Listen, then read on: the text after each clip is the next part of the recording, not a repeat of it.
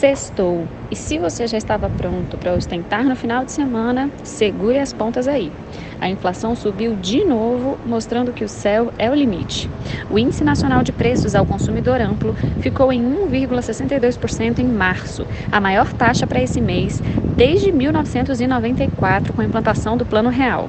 Sabe o que isso significa, né? Estaremos com calma, lembrando que o que já estava caro pode ficar ainda mais caro nos próximos dias. Nós te desejamos um bom final de semana e até segunda-feira.